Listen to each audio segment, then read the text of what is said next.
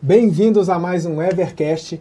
E o convidado de hoje é um conterrâneo de um dos nossos escritórios. Ele é da Paraíba, ele é médico anestesista, é professor de intubação ortotraqueal, já ensinou mais de 5 mil médicos a, fa a fazerem esse procedimento e ele é um grande amigo nosso aqui. É com muito prazer que eu recebo o doutor Tiago Chaves. Fala, meus amigos e minhas amigas. Estamos aqui para fazer uma bela contribuição. Agradeço demais o convite aqui do meu colega Daniel. E vamos falar não apenas de intubação orotraqueal, mas, ligou ali a luzinha vermelha, da minha jornada como um empreendedor. Uma, uma coisa que nós médicos não somos treinados para ser empreendedor e passar, fazer essa transição também, né, de ser médico e iniciar uma carreira aí que eu faço com muito prazer hoje no meio digital. E acredito muito nesse, nesse campo que a gente vai conseguir agregar demais na medicina brasileira. E na nossa conversa aqui de hoje eu, eu vou trazer lições bem interessantes para você que está aí nessa fase de transição o que está estruturando a sua operação.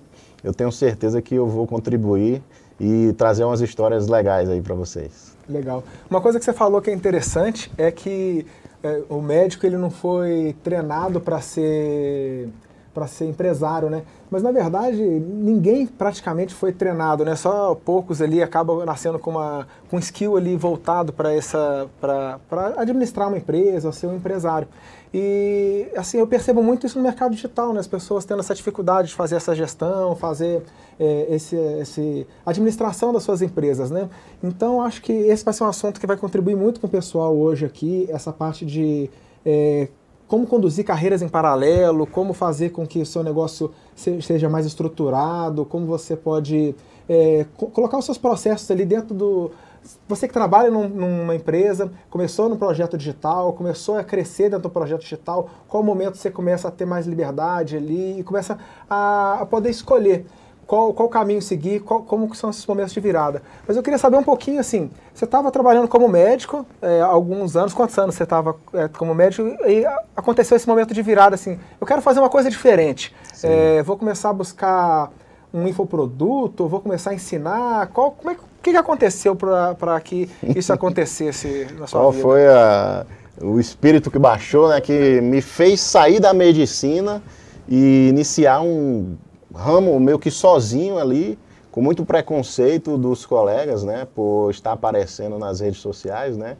Você automaticamente é denominado de blogueiro, ou blogueirinho. Né? Blogueirinho, né? né? E aí, sempre em tom de zoeira, e, e, e, geralmente quem são as pessoas que vão brincar com você são seus colegas, né?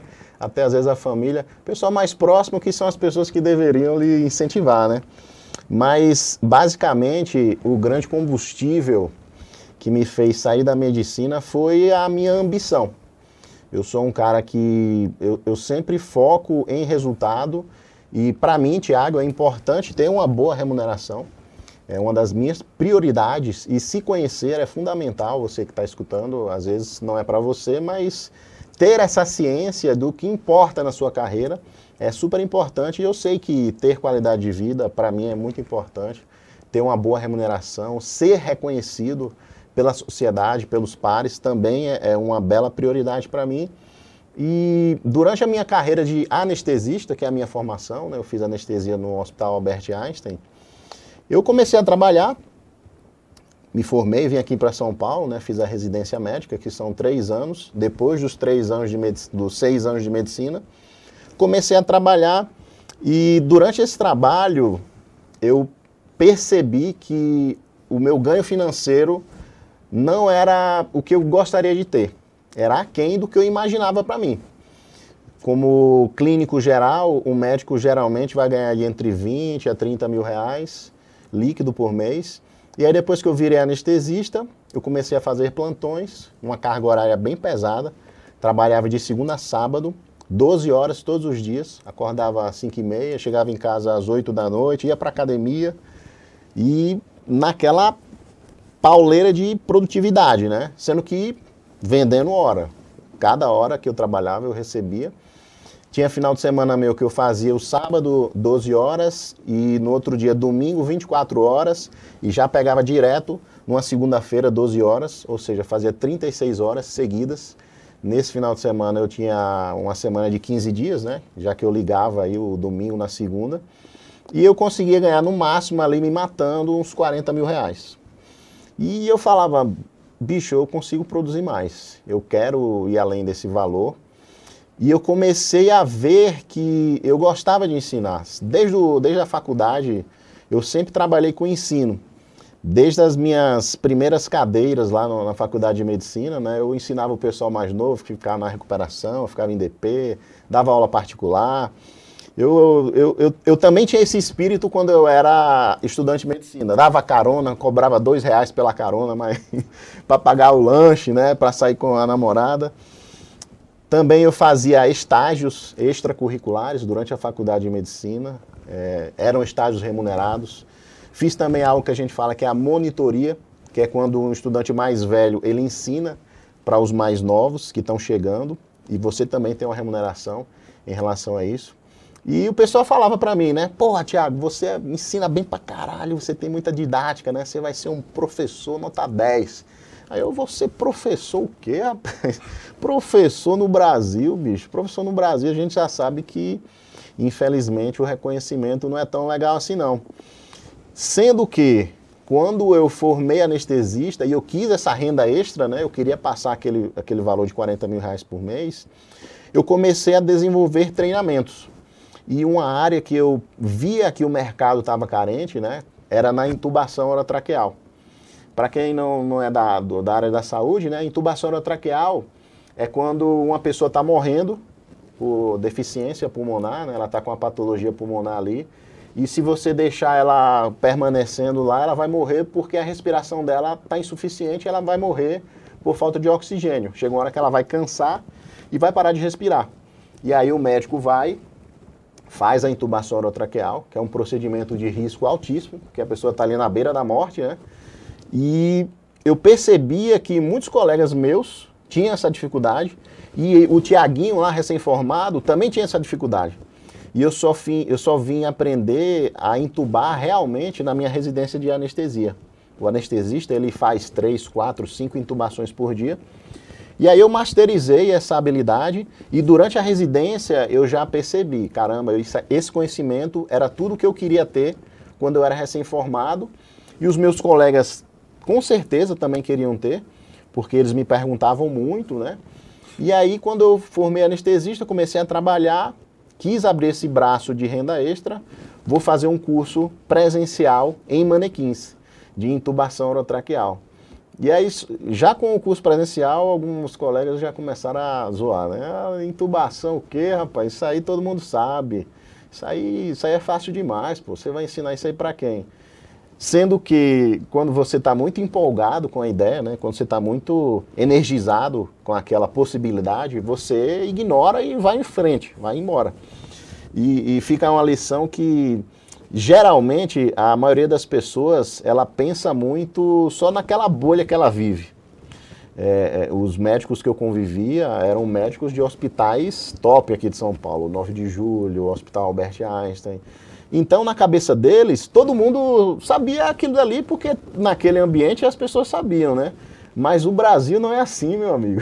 O Brasil é, é outro mundo, né? Saindo de São Paulo, até para o interior aqui de São Paulo, existe uma carência muito grande de conhecimento, existe uma deficiência na formação dos médicos, deficiência de equipamentos, e eu, cons eu consegui ver essa, essa deficiência e vou, vou arriscar abri a minha primeira turma me cagando, 30 vagas, será que vai preencher, né? ou será que eu vou levar prejuízo? Consegui uh, preencher as 30 vagas e foi um dia de curso, era um curso a princípio presencial, acho que era 600 reais a inscrição para esse curso em manequins, mas meu amigo, chegou no final, eu tava destruído. Eu saí comemorando, soltando fogos. Acabou, acabou, acabou porra. Por quê? Hoje eu vejo né, o, o erro que eu cometia. Eu era muito centralizador. E o médico ele tem essa tendência de ser muito centralizador. Eu que organizava o coffee break, eu que fiz a programação, eu dava três aulas, tinha mais dois colegas lá que deram mais duas. É, eu ficava me preocupando com a aula, com tudo eu puxei para mim. E assim, foi um, um processo natural isso daí. Acabou que eu fiz mais duas outras edições desse, desse curso presencial, mas quando começava a chegar perto eu já ficava ansioso ficava nervoso, já ficava dormindo mal, achando que não ia dar as 30 vagas, achando que ia dar prejuízo, e no dia é um, um caos. Um... Eu não aprendi naquela época a delegar funções, né, a centralizar menos, e acabou que depois da terceira edição eu falei, não bicho, não vai dar não, porque é muito estresse para tirar um lucro aqui de 10 mil reais, acabou que eu acho que não vale a pena não. É melhor ter sossego do que ficar me estressando e deixei a ideia adormecida. E depois, com o passar do tempo, né, eu fui relaxando. Eu, nessa época eu até produzia vídeos para o YouTube. Mas até aí, nesse momento que você estava fazendo os cursos presenciais, eu, eu, percebi alguns, algumas, alguns detalhes aí na sua jornada, que a primeira dela é bem interessante, foi uma frase que você falou, e aí você percebe ela em várias outras, que foi o autoconhecimento. Então, assim, é importante nós nos conhecermos. Sim. Você sabia que você queria mais, que você tinha uma ambição, então você se conhecia, sabia que era necessário algo a mais na sua vida, você sabia que você precisava de um retorno financeiro maior, você sabia que você gostava, que estava muito cansado, aquele processo todo de plantão, de tudo, era muito estressante, então você se conhecia, você estava se analisando e você sabia que você tinha uma vocação e um gosto para a educação, para poder ensinar outras pessoas. E aí, se, se conhecendo, você teve um olhar perspicaz para o mercado e percebeu que existia uma carência no mercado. Então, se você se conhece, se você entende quais são as suas habilidades e você percebe qual é a carência e a deficiência do mercado, juntando essas duas habilidades, você é capaz de produzir alguma coisa para poder oferecer para as pessoas e gerar um resultado positivo nelas e agregar valor para elas. E a partir da hora que você começa a agregar valor para elas, por mais difícil que isso seja, trabalhoso e custoso que, foi, que foram os seus cursos presenciais, você tinha resultado ali. As pessoas elas iam para lá, elas, elas aprendiam com aquilo é, e tudo.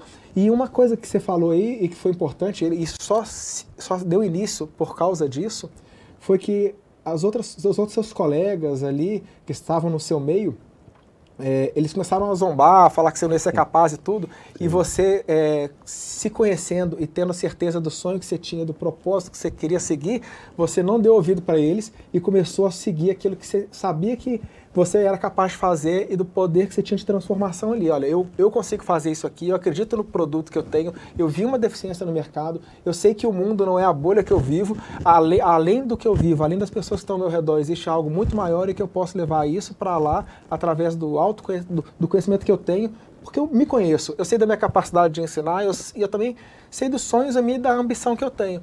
Então, é, esses três primeiros cursos que você deu, eu entendo que eles aconteceram por causa disso, da, do seu autoconhecimento, da sua percepção e visão de oportunidade no mercado e de você fechar os seus ouvidos e continuar focado naquilo que é, é, eram os seus objetivos, né?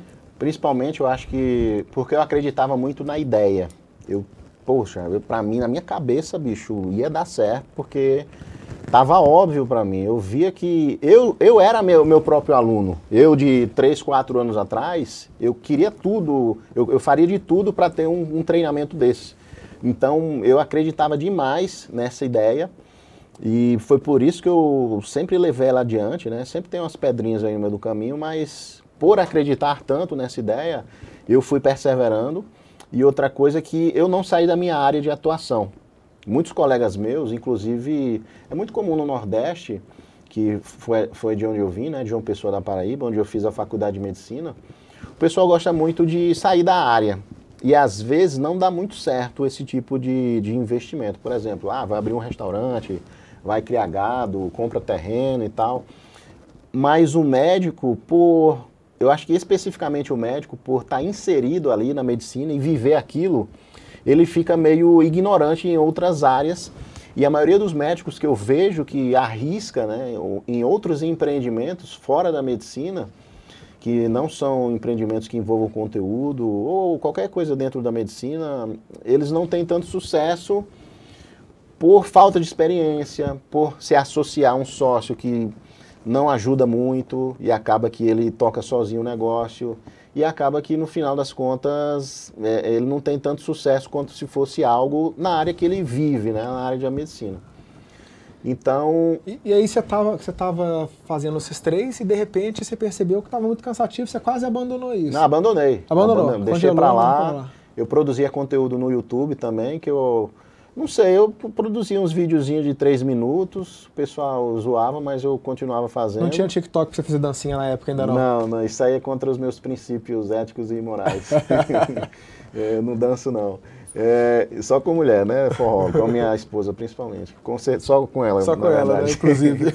é. E aí, bicho, depois de um tempo eu larguei a mão, acho que eu passei uns seis meses assim, sem fazer mais nada, não produzia mais vídeo. Beleza, deu uma esparecida na cabeça.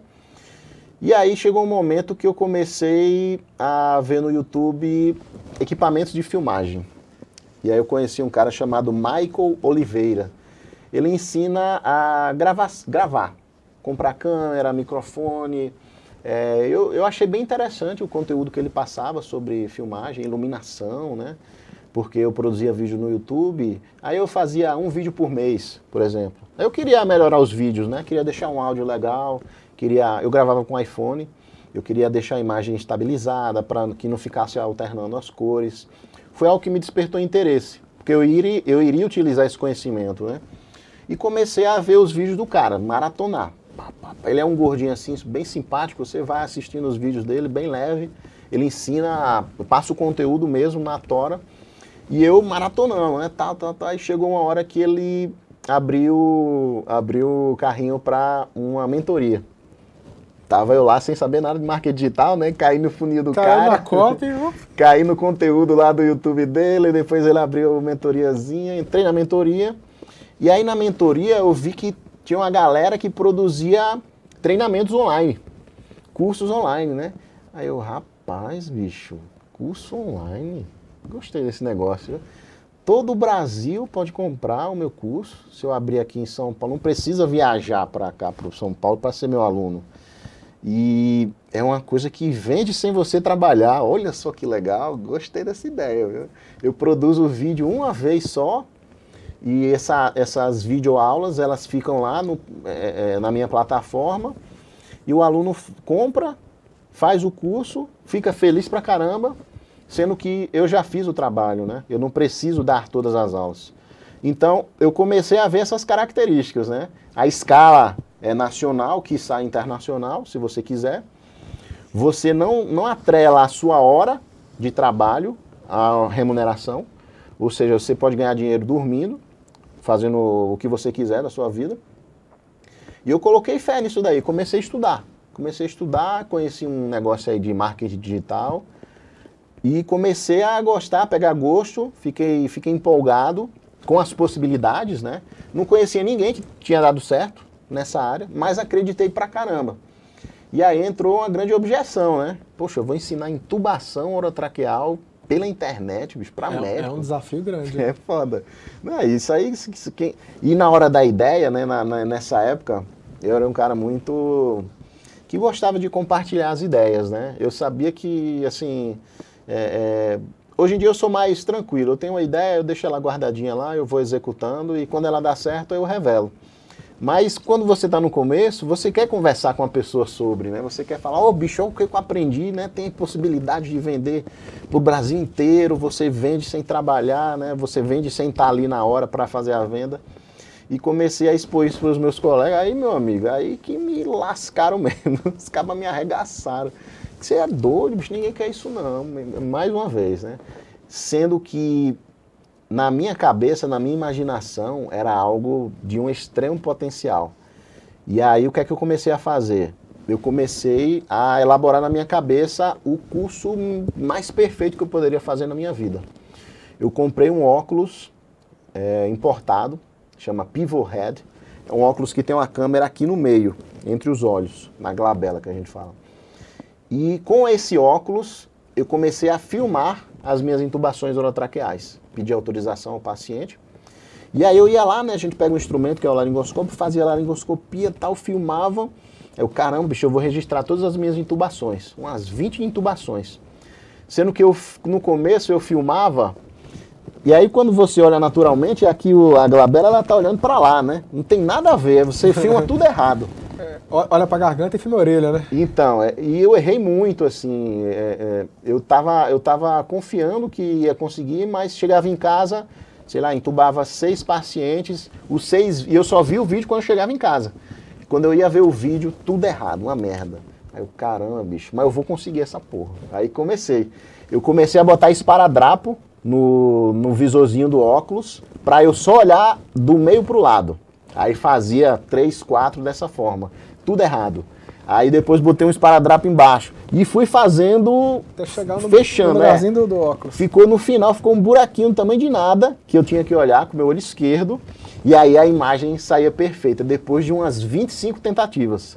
Aí eu, puta merda, consegui, consegui. Aí comecei a filmar. O paciente viu olhar pra cima e falar que médico maluco é esse? Não, é, então, é, na, Se bem que não, que o paciente já estava é, sendo entubado, na hora ele está dormindo. Sabe na hora ele está acontecendo. Na hora ele está sedado, mas sem, todo mundo da sala cirúrgica ficava, o que é isso? O que é isso? Né? Eu já ficava puto. Né? Não, isso aqui é um material que eu uso, não, não ficava explicando não. Mas é, é, engraçado, o pessoal, quando vê uma coisinha diferente, né? Ele já começa a ficar curioso e perguntar o que é. E aí eu consegui fazer essas filmagens, tem esse acervo até hoje, e dessa maneira que eu, que eu desenvolvi, foi uma das melhores maneiras que eu descobri para ensinar um médico a entubar. Porque no ensino tradicional é assim, você é meu residente, né? Você é meu subalterno lá, eu vou ensinar você a entubar. Você está realizando o procedimento da intubação, mas eu não estou vendo o que você está vendo. Então eu não consigo te corrigir. É meio que dando dicas e tal, né? Olhando por fora, assim. Mas dessa forma, a visão que o aluno tem do que eu estou fazendo é 100%. Eu analiso, eu falo as manobras que eu estou fazendo, né? E depois, depois que eu fiz essas filmagens, eu comecei a fazer as gravações. Então, tinha dia que eu chegava em casa, falava assim, essa porra, não quero, quero saber mais disso não, bicho. Já fiz 20 intubações, nenhuma deu certo. Isso é trabalho demais. Aí deixava ali. Depois de três dias começava um foguinho assim dentro, dentro do cara, né? Não, bicho, vai, faz, vai dar certo, vai dar certo. Confia na ideia. Né? Eu tinha uma empolgação que, quando eu me frustrava, depois de alguns dias eu voltava a acreditar na ideia, de tanto potencial que eu colocava nela. E isso, a, a mesma coisa aconteceu quando eu comecei a gravar os cursos, na minha casa, utilizando o iPhone mesmo. Peguei o iPhone, como eu estudei as, a, a, questão de iluminação, de microfone lá com o Michael Oliveira, eu comecei a gravar em casa o curso completo. Comprei um pano branco, um pano preto, coloquei atrás, uma luz azul atrás, assim, para ficar bonitão. Comprei dois softbox no Mercado Livre por 500 reais. E aí montei um estúdiozinho em casa. E a minha rotina era acordar de 5 e meia da manhã, chegava no hospital às 7 horas, fazia uma, uma parte das aulas nos intervalos das anestesias, durante o trabalho, e aí chegava em casa umas 8, 8 e meia, ia para academia, chegava da academia umas 9 e meia, 10, jantava, aí 11 horas eu começava a gravar, até meia-noite, uma hora da manhã. Sendo que as primeiras oito, primeira, a primeira aula eu gravei oito vezes, porque eu colocava lá o microfone, né, com a câmera ligada no, no iPhone, e aí durante a aula tal, eu mexia um pouquinho o microfone e o microfone puxava o cabo, o puxava, cabo puxava o, o iPhone. E aí ficava gravando só metade da minha cara. E eu fazia uma aula de três horas, acabava duas horas da manhã. Quando eu ia ver, eu, puta que pariu, bicho, gravei tudo errado. Aí, essa porra, vou, vou deixar pra lá. Aí passava assim uns dois dias sem produzir, aí no terceiro eu, não, vou gravar, vai dar certo, vai dar certo. Aí gravei umas sete, oito vezes, na oitava deu certo, e aí eu fui gravando o curso inteiro. Foi assim que eu gravei o meu primeiro curso, que hoje tem, eu tenho uns oito cursos. Tem quanto tempo esse primeiro curso? Daniel, acho que tem uns três, quatro anos, viu, esse primeiro curso. E aí, desde lá, eu tenho acompanhado aí sua, sua história e cresceu bastante, né? Você tem hoje 5 mil alunos já que, que fizeram isso, e não é só mais o curso de intubação, né? Você expandiu para outros cursos, e o que é interessante. E assim, quais foram os, os, os momentos que você é, percebeu assim quais são os pontos que você percebeu que te fizeram crescer nessa jornada, né? Porque você começou lá, e você lançou seu curso, você fez a sua primeira venda, é, é super empolgante, primeiro, primeira venda, primeiro lançamento, e vai crescendo, até hoje você receber aí suas placas de um milhão e tudo, e crescendo e progredindo. Quais foram as, as, os pontos que você acredita que também sejam úteis para o pessoal que está nos assistindo? No começo, eu iniciei sem técnica nenhuma. Simplesmente subi o curso na plataforma, e iniciei as vendas. Eu colocava o linkzinho do checkout no, nos vídeos do YouTube. Não tinha página de venda, não sabia nem que porra era isso. Só colocava o checkout mesmo. Era um checkout que eu fiz uma página de vendas no checkout. Foi engraçado.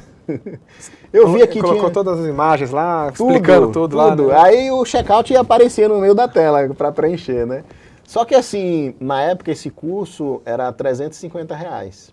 Foi o valor que eu, da minha cabeça, eu coloquei, baseado no presencial, que é 600, vou botar 350. E aí eu vendia dois, três por mês. Passei um tempo assim, deixando meio que no perpétuo, né, um perpétuo improvisado. E as vendas todas orgânicas vindo do YouTube. Inclusive eu comecei a produzir conteúdo no YouTube, não era Instagram. Depois de um tempo, depois de uns seis meses assim, estabilizado nessas duas, três vendas por mês, Aí eu comecei a produzir conteúdo para o Instagram. Comecei a fazer. Fiz uma promessa para mim, ó, agora eu vou fazer stories todos os dias sem errar. Comecei story todo dia, pá, pá, metia pau, fazendo story, fazendo story. E aí eu começava a aparecer mais, né? A galera me vinha filmando, às vezes eu gravava no hospital os stories. Eu comecei a chamar a atenção dos meus pares ali que eu estava produzindo, mas não tinha muito resultado. E, qual foi a reação deles ali? A mesma do início? Só zoando, só tirando onda da minha cara. Eu sou um cara brincalhão também, né? Eu dava essa margem. E levo numa boa, levo numa boa. É, poucos que poucos que incentivavam, né? Tem um amigo meu que, que me incentivou muito, que foi o Francisco Noronha. Ele botava fé demais. Botava boa, Noronha. É. vou mandar um presente aí, vou não. É, e aí, depois de um tempo, eu comecei a, a conhecer a galera do marketing digital comecei a conhecer o pessoal aí que é forte, né, no marketing digital, os gurus aí da vida. E eu vi, né, é, é, tem um cara que chama Érico Rocha. Gostei desse cara. Produz conteúdo e tal. Gostei do estilo dele, um cara bem ético, um cara sério, né, que, é, que produz conteúdo bem demais. E aí eu comecei a maratonar os conteúdos dele de podcast. Eu, como eu tenho a felicidade de viver aqui em São Paulo e pegar trânsitos de uma hora e meia todos os dias, né? Dá para ouvir bastante podcast. Na né? época que eu ia para o hospital, meu amigo, era podcast, tem episódio que eu assisti três, quatro vezes. E a minha base de marketing digital foi podcast do Érico Rocha. nunca fiz o, a forma de lançamento, Érico Rocha, desculpa aí, bicho. Mas você me ajudou muito com os podcasts. Eu fiquei viciado, assim, em assistir os conteúdos dele da primeira, da primeira temporada mesmo. E eu fiz uma base foda de marketing digital, de produção de conteúdo, de aprender gatilhos mentais, né, que é que ele foca muito. E eu percebi que os caras ficam com o curso fechado, né? Era diferente do meu, que estava aberto direto. Eles fecham e abrem as inscrições. Vou fazer essa porra também para ver se dá certo. Estou ganhando mil reais aqui, não vai fazer diferença não. Aí fechei. Pessoal, turmas fechadas e tal, publiquei um vídeo no YouTube publiquei um vídeo no Instagram dizendo que estava fechado tá? e fiquei mais três meses produzindo conteúdo ali. E nesse meio termo eu também queria entrar na mentoria aí, que era a mentoria do Rayan. E aí tava querendo entrar né, na mentoria do Rayan. Quando eu consegui entrar na mentoria do Rayan, ele fez um encaixe lá, é uma escassez absurda que ele, que ele gerava, né? Aí eu entrei, não, ele, ele jogava uma mensagem no, no direct lá, num waitlist. Você pagava 30 mil reais na época e ia para uma waitlist. Aí eu, como assim, pô? Não é para entrar na mentoria, não? Pagar os 30 mil? não, tem, tem fila de espera, pô. Você tem que esperar aí para entrar e tal. Aí eu, tá certo, beleza. aí ele soltava mensagens no grupo, pessoal, teve uma desistência agora. Quem falar primeiro vai, vai entrar. Aí dava 0,003 segundos o cara. eu, eu, eu, Já tinha até robôzinho para responder é, O WhatsApp Business, né? recebeu a mensagem, responde? Eu. É, então. Na época eu tava fissurado e ficar vendo, pô, se ele tava atualizando e tal. E chegou uma hora que eu peguei essa oportunidade, é, é, entrei para o Mastermind e coincidiu justamente com a época que eu abri o lançamento, né? Que eu fiz o lançamento do meu, do meu curso. Foi muito bem estruturado, com, como, como eu estava estudando muito marketing digital, né? Fiz super estru estruturado. Você fez sozinho? Você fez com a equipe? Então, foi uma estrutura muito pesada, sozinho, sem CPL. Gastei, não produzi conteúdo de nada. Foi assim, eu só fechei e abri ah, a turma. A, estrutura, a estruturação foi a chavinha, né? Foi, é, só girar ali a chave. É, eu estava estudando sobre tráfego e aí acho que eu gastei uns 5 mil reais de tráfego. Eu mesmo subi as campanhas, um negócio assim, bem tosqueira mesmo. Mas aí teve um bom resultado. Eu gastei 5 mil reais de, de tráfego, estava é, com aquela demanda reprimida de três meses e faturei, acho que foi 65 mil reais. Aí eu, eita porra, fiquei feliz pra caralho. Tô rico, porra! fiquei rico agora! Dois meses aí de. Caramba, bicho, dois, dois meses de salário, bom demais e tal. Você fica, é muito bom. Você é, não, sensação. Tava com meus amigos no plantão trabalhando, aí, aí tava, era o Apple Watch na época, né? E ficava, botava pra apitar, né? É. Vibrar. Aqui, ó, tô ganhando dinheiro aqui, pô, não sei o quê. Aí os caras tudo, é, parabéns, parabéns. Né? Aquele jeito assim, eu, tá bom, beleza. o Noronha que botava fé. E aí eu vi, caramba, funcionou, bicho, gostei. E foi na época justamente que eu entrei no, no Mastermind, estava super empolgado. E entrei já com a faca na caveira. Estudava marketing digital. Eu não estudava mais medicina. É, porque assim, depois de um tempo, o conhecimento ali que eu utilizava no dia a dia, ele estava já era meu, era, já estava sob o meu domínio, né? Já era algo que era automático para mim. Se eu quiser, se eu quisesse ou se eu quiser hoje, eu passo 10 horas falando aqui de medicina. Paciente grave, intubação traqueal. E é como se eu tivesse fazendo uma pós-graduação em marketing digital. Respirava, escutava no carro, é, é, é, é, assistia vídeo do YouTube, tudo era marketing digital. E isso me ajudou muito. E as pessoas que eu tive contato nesse grupo, né, do, do Mastermind, foi muito legal ter contato com essas pessoas, ver o que eles estavam fazendo e, e, e, ver que tinham resultados muito maiores que o meu, que o meu e saber que eu poderia fazer isso também. Então esse foi o meu primeiro lançamento. Foi, foi bem tosco, mas já mostrou que era um produto bom. E que já tá, validou e foi crescendo. E, e, o que eu percebo em você, né, é, é, é o assim, trabalhando ali no, no grupo também e tudo, você é sempre gosta das coisas muito empíricas, né? Muito, muito, muito provadas, né? Sim. De números, né? Então você falou assim, ah, eu coloquei depois você vai colocar uma página, coloca isso e tudo. Eu acho isso bem interessante também, porque a gente vê muito pessoal começando a fazer os lançamentos e tal, e assim, ah, melhorou, piorou, mas melhorou comparado ao quê? Baseado Sim. no quê? Então acho, acho, acho isso muito interessante, talvez. E não é muito uma característica da sua profissão também, né? Assim, o ser humano é complicado, bicho. O ser humano tem um defeito muito, muito ruim que é achar que porque ele tem opinião, ele tem a razão. Mas não é assim, né, meu amigo? Ter opinião não significa que você está certo. E com o passar do tempo, no começo eu entrava no grupo lá e pedia opiniões abertas, assim. Pessoal, eu tô com um problema aqui de, de, sei lá, de subir uma campanha. O que é que vocês acham, né? E aí, sei lá, 10 pessoas opinavam e eu acatava as opiniões dessas pessoas. Sendo que com o passar do tempo, eu fui percebendo que. e fui criando essa casca de, de, de, de proteção, que nem sempre um cara que está opinando, dando um conselho, ele está certo e ele tem experiência naquilo. É uma merda porque, assim, eu sei que a, a, a, a intenção daquela pessoa provavelmente é uma intenção boa, Sim. por estar tá emitindo uma opinião para te ajudar. Só que hoje eu avalio muito bem quem está me, quem tá me dando opinião. Primeiro, quem é essa pessoa, se ela já fez aquilo, se é uma pessoa que chegou onde eu quero chegar, né? se ela tem resultados, se a opinião dela é fundamentada. E segundo, você avalia a opinião para saber se realmente faz sentido. Né? Então, eu, Tiago, particularmente, eu sempre que vou ajudar alguém, emitir uma opinião, é, eu, eu procuro embasar, eu procuro ter um substrato ali de experiência e, se possível, uma comprovação matemática sei lá, através de um teste AB, através de uma comparação que eu fiz entre, entre dois processos, para dar algo com solidez, né? Para dar algo que vai agregar realmente aquela pessoa, porque eu não gostaria que fizessem isso comigo. Infelizmente, as pessoas têm esse hábito aí de, de ficar dando, dando pitaco, né? E aí, às vezes, o cara na inocência, você, ah, ele tá me ajudando aqui, vou fazer. Mas é, eu já, me, já fiz muita merda por causa disso, por inocência minha.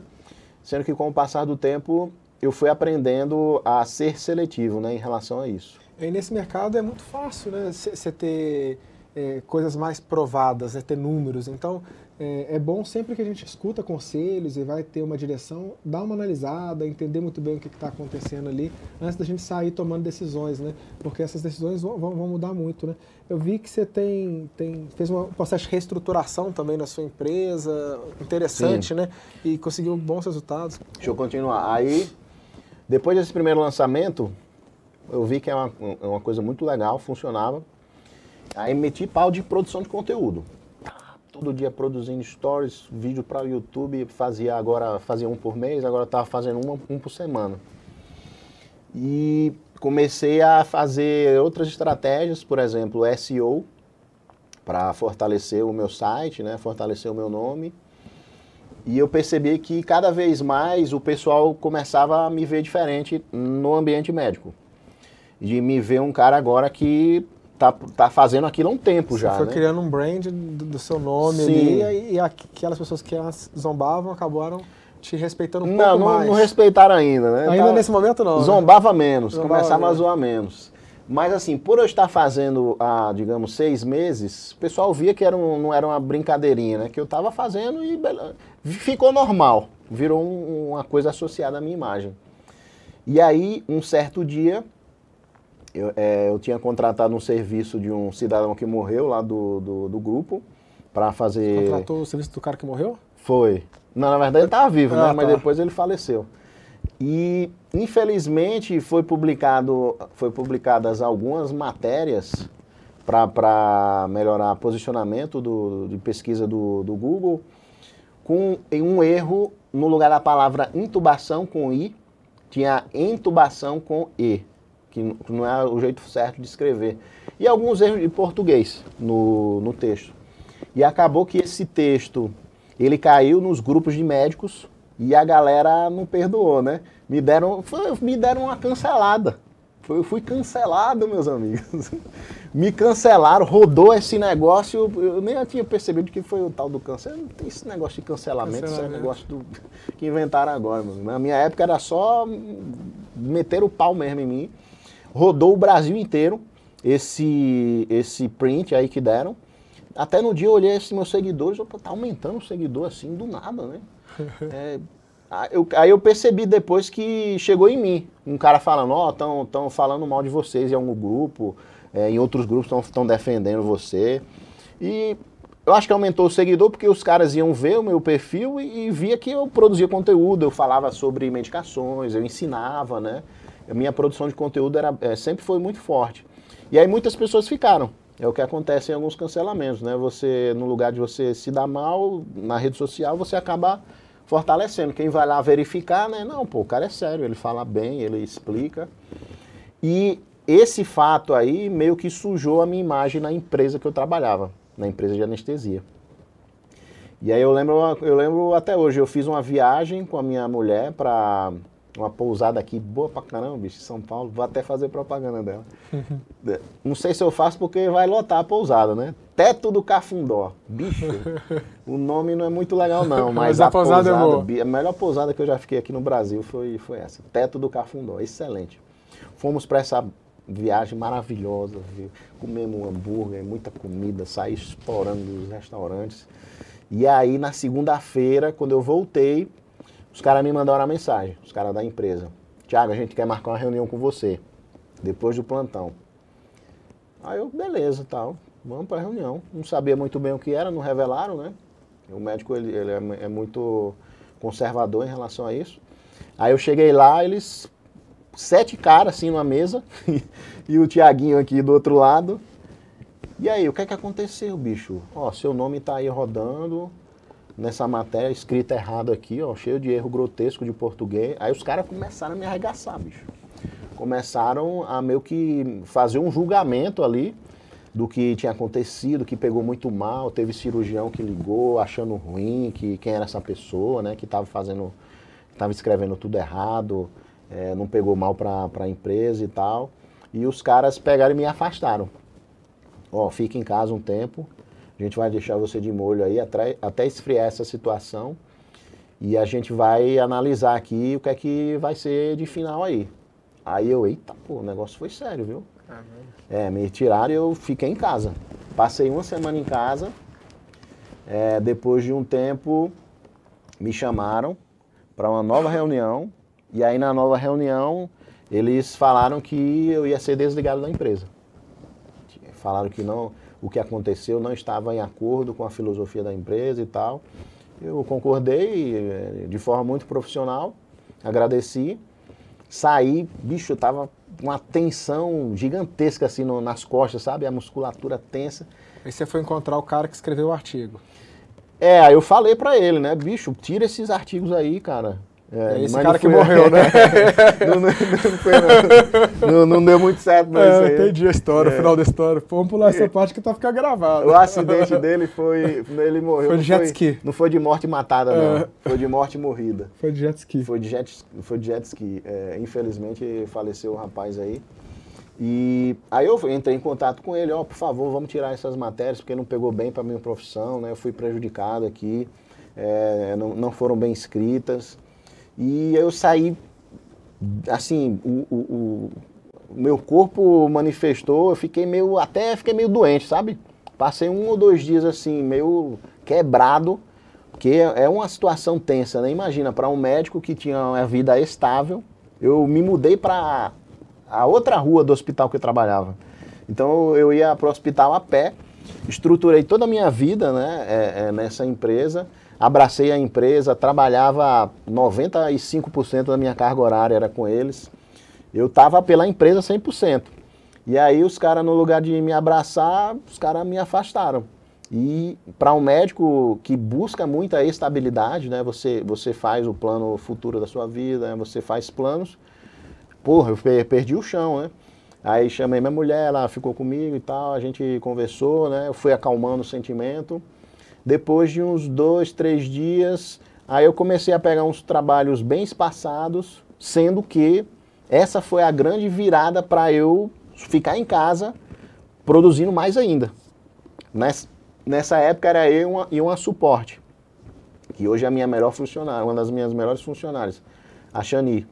E eu, eu tinha contratado ela, pagando mil reais para ela me ajudar a responder mensagens e tal.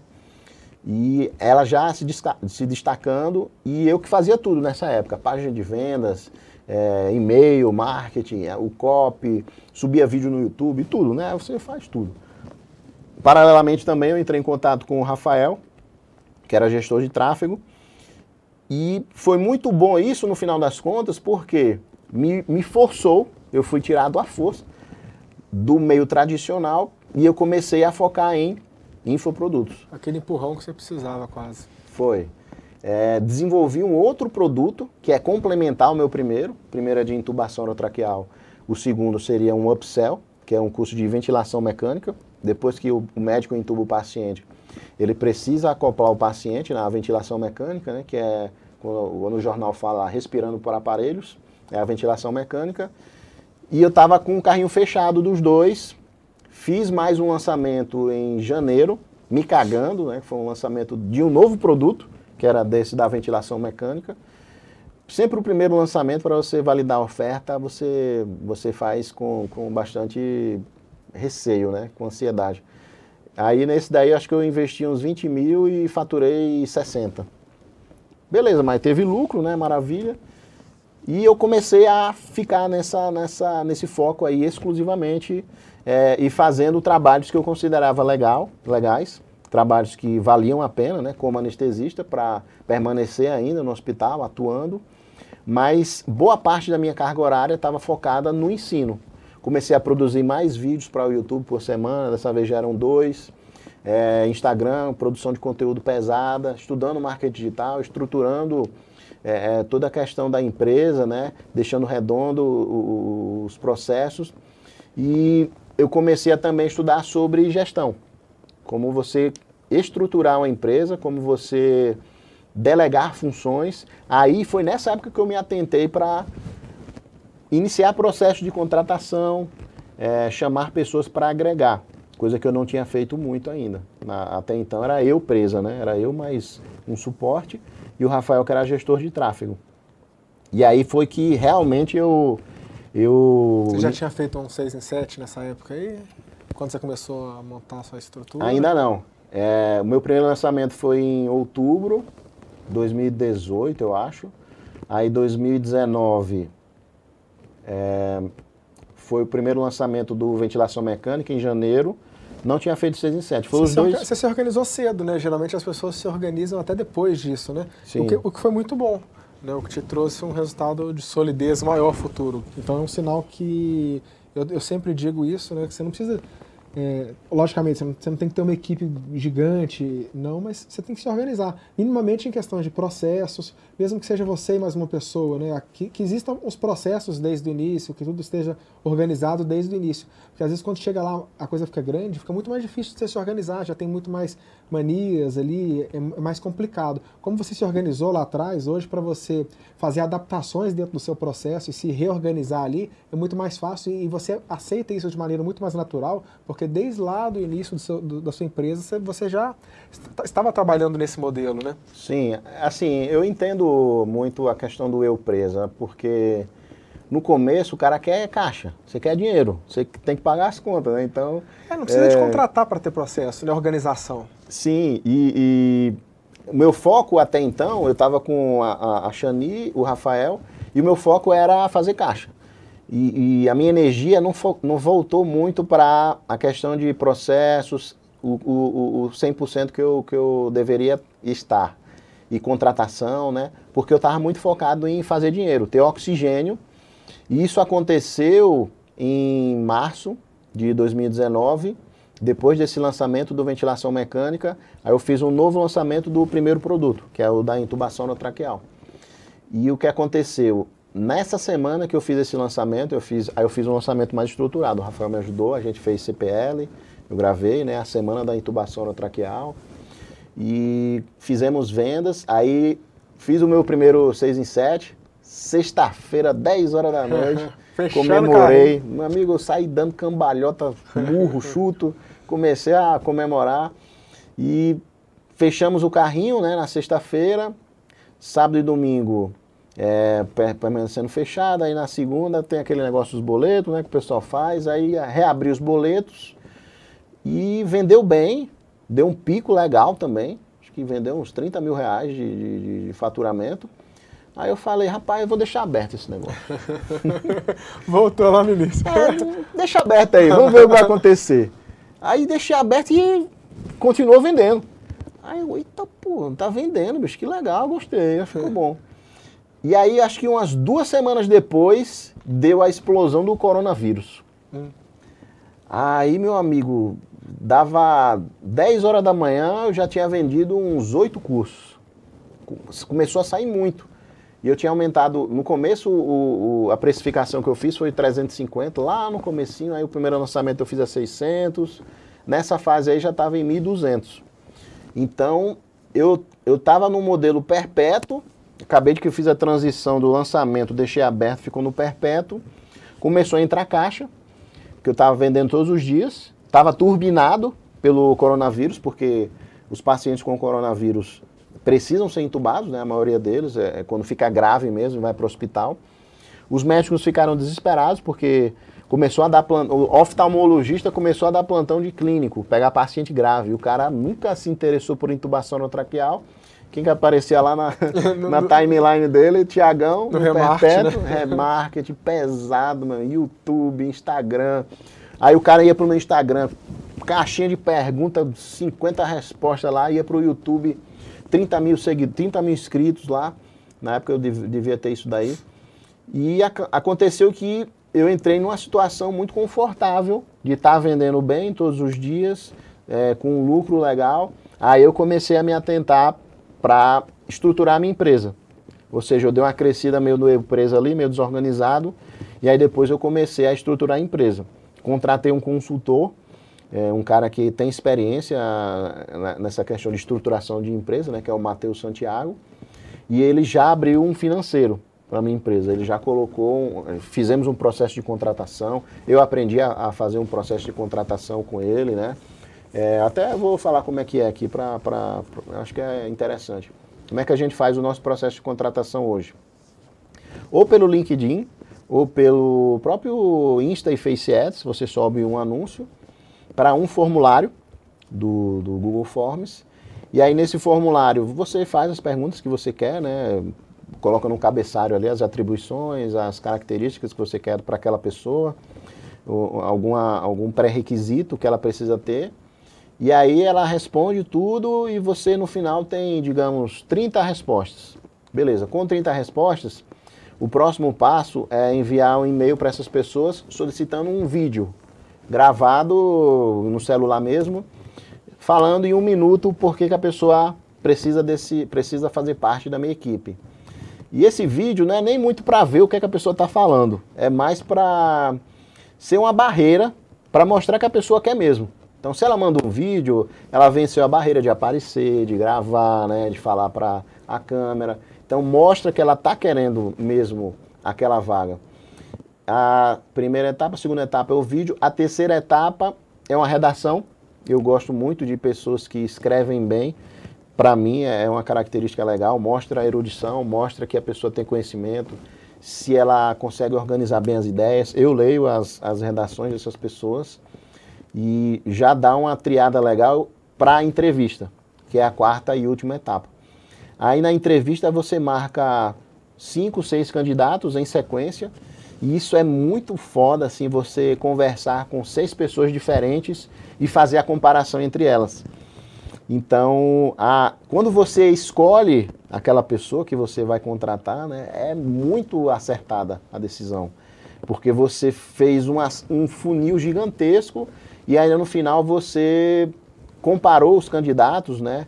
Quem que falou melhor, quem que mostrou mais é, é, é, energia, né? Quem que se você simpatizou mais, quem que pensa do jeito que você quer que, que pense na sua empresa. Diferente de como as pessoas geralmente contratam, né? Ei, pô, tu não conhece aí não um suporte para me indicar? Tem um ah, amigo, não um primo, um sobrinho? É, aí manda, bicho. É, é aí que vai dar problema, velho. É. Ou então você pega três candidatos, conversa ali com dois pelo WhatsApp, não faz entrevista, não faz nada. Vai dar problema, bicho. E eu acho que o cara que consegue estruturar uma empresa com pessoas fodas, ele vai ter resultados fodas, né? Se você consegue montar um, uma equipe que são de pessoas capacitadas, são de pessoas que têm os princípios que você valoriza e cada um tem os seus princípios. Para mim, tem que ser uma pessoa comprometida, tem que ser uma pessoa pontual, tem que ser uma pessoa atenciosa, que se comunica bem, que seja boa tecnicamente. E é difícil encontrar o perfil, mas existe. O Brasil é gigantesco, velho. 200 milhões de pessoas, 220 milhões de pessoas. Se você tiver paciência, você consegue selecionar boas pessoas para exercer o cargo certo. E é, é, tem uma pergunta legal que eu faço durante a entrevista, é questão de empreendedorismo. Se a pessoa tem vontade de abrir uma empresa, de criar um negócio próprio dela, ou se ela gosta mais de estabilidade, né? se ela gosta mais de, de um, um ambiente legal para trabalhar com estabilidade. Eu prefiro pessoas com esse perfil de estabilidade. E outra sacada legal é que o marketing digital gosta muito de percentual, né? É. Bicho, tem colega meu, pra você ver, tem colega meu, que eu não posso falar o nome, é, o cara fez um lançamento, aí foi, sei lá, 30% para o, lançador, é, 20% para o tráfego, 5% para edição de vídeo. Começou a dar percentual, começou a dar percentual, começou a... Resultado, o, o, o, a autoridade, né, o produtor de conteúdo, teve um prejuízo de ah, dois mil reais. e os caras tudo saíram lucrando. Dinheiro, é. O lançador ganhou 30 mil, o cara do tráfego ganhou 20 mil. Então, É, é, é ONG, é bom, pô, ajudando a galera aí. o, é, o cara tá distribuindo riqueza, né? É. Mas, assim, é, eu já me atentei para isso depois de um tempo. O próprio consultor, o Matheus, né, que, que me ajudou a fazer essa estruturação, ele compactua, porque ele vem, ele compactua desse raciocínio, né, porque ele vem da, do modo empresarial tradicional, isso não existe na, nas é. empresas tradicionais. Ninguém fica dando percentual torto e a direito, velho, porque a empresa, é, depois de um tempo, se você for finito, nessa, né? se você for nessa, só tem 100%. É, é. Depois de um tempo, você está com 15%. Não, mas é melhor ter 15% de um bilhão do que. Não, bicho, tudo bem, eu entendo. Mas assim, se você se atentar para isso, de contratar boas pessoas com a remuneração justa, com um processo seletivo legal que vai trazer pessoas boas para você, se você tem paciência para fazer isso, com certeza você estrutura bem uma empresa que tem bons resultados, pessoas engajadas, que vai trazer é, muito, muito resultado para você e você não precisa ceder percentual. Existem posições estratégicas que precisam de percentual, né? por exemplo, um gestor de tráfego muito bom, é, o meu gestor de tráfego, o Carlos, ele tem percentual dos resultados dele. É, a própria Shani, né, que começou ganhando uns mil reais, ela, cada semana ela era promovida, porque eu incentivo muito, né, é uma pessoa que se destaca, ganhou percentual também dei para ela 1% do, do, do, do lucro da empresa por mês. Então, eu acho que tem muito a ver com a paciência de encontrar esses talentos aí e você ir estruturando a sua empresa sem ter que ceder tanto. E sem ceder tanto, você tem mais lucro e aí você pode remunerar melhor a sua equipe, você pode criar novos projetos, você pode testar coisas novas, do que ficar naquela, naquele aperto ali de, de sei lá, tô faturando. Aí o pessoal gosta muito de faturar, né? Ah, eu faturo 500, milhões, 500 mil por mês. Sim, meu amigo, mas ninguém sabe que. Quanto você gasta, né? É, quanto você gasta e quanto você está lucrando, porque você está dando percentual para várias pessoas aí pelo meio do caminho. Verdade. E aí, você, você agora você já está com a sua empresa lá constituída, já está rodando? Temos, acredito que, oito funcionários, todos em regimes de CLT, todos funcionando 100% home office. É algo que eu escolhi trabalhar assim. É, inclusive foi até tema de, um, de, uma polêmica lá, de que uma equipe de sucesso não trabalha em home office, mas não tem problema nenhum trabalhar em home office, é muito bom, muito conveniente. Inclusive é uma grande vantagem para muitas pessoas trabalhar em home office, né? Então Sim. eu escolhi e estruturei a minha empresa para ser home. É, você não tem aquela agilidade de no presencial, né, de naquela pessoa ir pedir naquele momento e ela realiza naquele momento, mas sabendo que cada dia você pode fazer uma ação, né, e aos poucos você vai construindo com frequência, com constância, não tem problema nenhum. A gente tem vários, vários hábitos aí durante, durante a nossa semana, reuniões agendadas, né? A gente tem a nossa cultura de toda segunda-feira fazer uma reunião para alinhar a semana. Uma vez por mês a gente faz também um, alinhamento de resultados. E todos os dias a gente participa do grupo falando o que é que vai ser feito naquele dia e o que foi produzido no dia anterior. Então funciona muito bem. É, desse jeito a empresa está indo bem com esses oito funcionários e também a gente tem ajuda de freelancers, principalmente de design é, de, de imagens e edição de vídeo. Então já fica a dica aí para quem é design de edição de vídeo, freelancer, já tem, tem oportunidade aqui. E se quiser ser fixo, quem sabe ainda tem mais oportunidade ainda, né? Pessoal, é, eu deixei lá uma caixinha de perguntas nos meus Boa. stories, para o pessoal mandar aquelas perguntas para você. Eu vou ver aqui o que, que o pessoal mandou lá. Tinha, já, já tinha olhado e tinha umas boas lá, viu? Manda Vou aí. ver o que, que, que, que tem lá de, de legal para você. Essa, enquanto você acha aí, a questão do design é, foi um. Eu passei um tempo para aprender a contratar, sabe? É, não, foi tão, não foi tão simples assim, não. Eu passei um, uns belos seis meses me estressando, estressava muito, assim, de contratar errado. Contratei pessoas que me enganaram, que como é home office é muito, assim, é tranquilo você fazer várias coisas ao mesmo tempo, né? E principalmente na questão de design de imagem e vídeo, é, eu percebi que eles, eles não gostam de estar presos, né? Eles não gostam dessa questão de, de estar fixo ali. E depois de quatro contratações erradas, que eu, eu, eu fazia de tudo para deixar ele fixo, exclusivo ali no horário de trabalho, para assinar carteira, mas nunca dava certo. Os caras sempre me enganavam. Aí eu falei, rapaz, tava, foi, foi um dos períodos mais estressantes que eu passei. Porque eu, chega uma hora que para você contratar uma pessoa, vocês, vocês viram, né? O, o, os processos que eu faço. E é um dá trabalho, você tem que fazer reunião, esperar, demora um mês às vezes para fazer uma contratação. Aí você, puta, depois de um tempo, o cara não está rendendo, você manda mensagem, ele responde três horas depois, tá enrolando. E aí eu decidi, ah, vou testar freelance agora. Só vai, ter 10 freelancers de edição de vídeo. Se o primeiro não responder em cinco minutos, eu já mando para o segundo. A Xani já manda para o segundo a solicitação. E aí começou a funcionar bem assim. É até uma dica, se você não está indo bem com a questão de edição de vídeo e imagem, é, eu fui no Orkana, fiz um processo seletivo por lá, comparativo. Ah, faça uma edição de tal jeito dessa imagem X. Aí paguei, sei lá, 50 reais para 10 pessoas fazer, fazerem as edições e escolhi os melhores. Esses agora vão ser os meus freelancers. É, e, e uma dica para quem for fazer freela com o doutor, é, cuidado com a ortografia. Você sabe que se errar, o negócio pode não terminar muito bem pro seu lado, entendeu? Então... Professor Pascoal encarna em mim. Eu tenho esse. Bicho, eu fiz um curso na minha adolescência com uma, uma senhora, né? Uma senhora que eu devo muito ao meu português, chama-se Zarinha. É lá de João Pessoa, na Paraíba. Meu amigo, a mulher só falta entrar com uma, uma R15 nas costas na sala. Né? É uma senhorinha assim de uns 40 quilos de peso mas ela tem uma presença, bicho. Quando ela entra na sala e fecha a porta, ninguém pode entrar mais. Ela é super rigorosa e eu aprendi português com ela. Português só, só assim mesmo para aprender, né? Aí eu, hoje eu, eu, gosto muito de português e, e, valorizo também isso daí. Vamos lá. Primeira pergunta aqui, pergunta pessoal pro Tiago.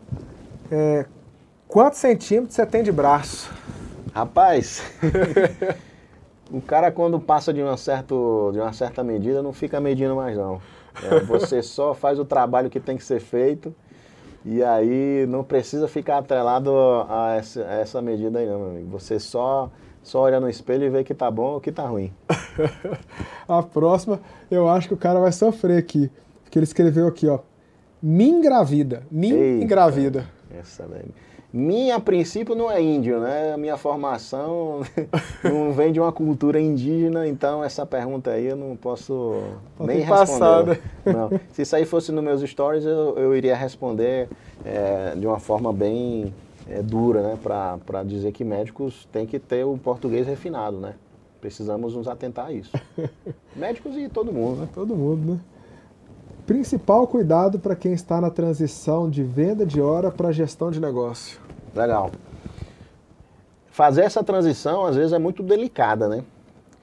Porque você está trocando uma coisa que é certa, né? Entre parênteses, mas que é algo que você tem uma certa é, recorrência ali e você já se estruturou, você está com a vida estruturada acima, é, em cima daquilo, para algo que ainda não engrenou, né? Senão você já estaria executando.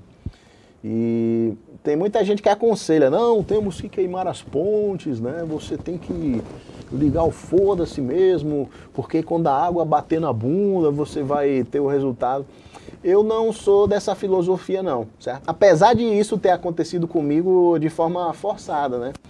Mas é, o meu grande plano antigamente era fazer essa transição de forma gradual, de forma segura, e isso vai muito com o meu perfil, que eu sou uma pessoa que gosta de segurança também, de uma forma razoável.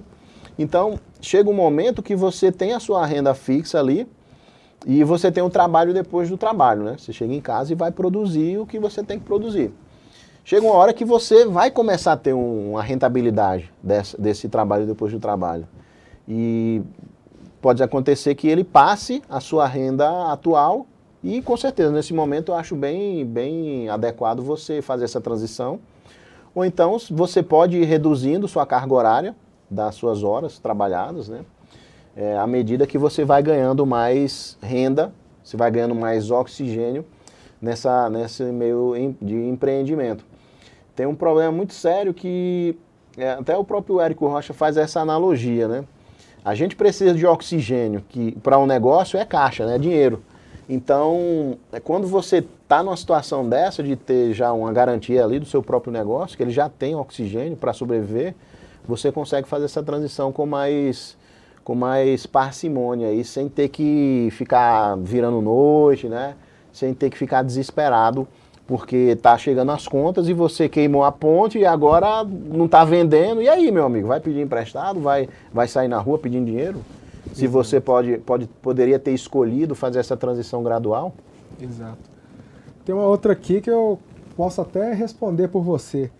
O que te fez ir para o digital?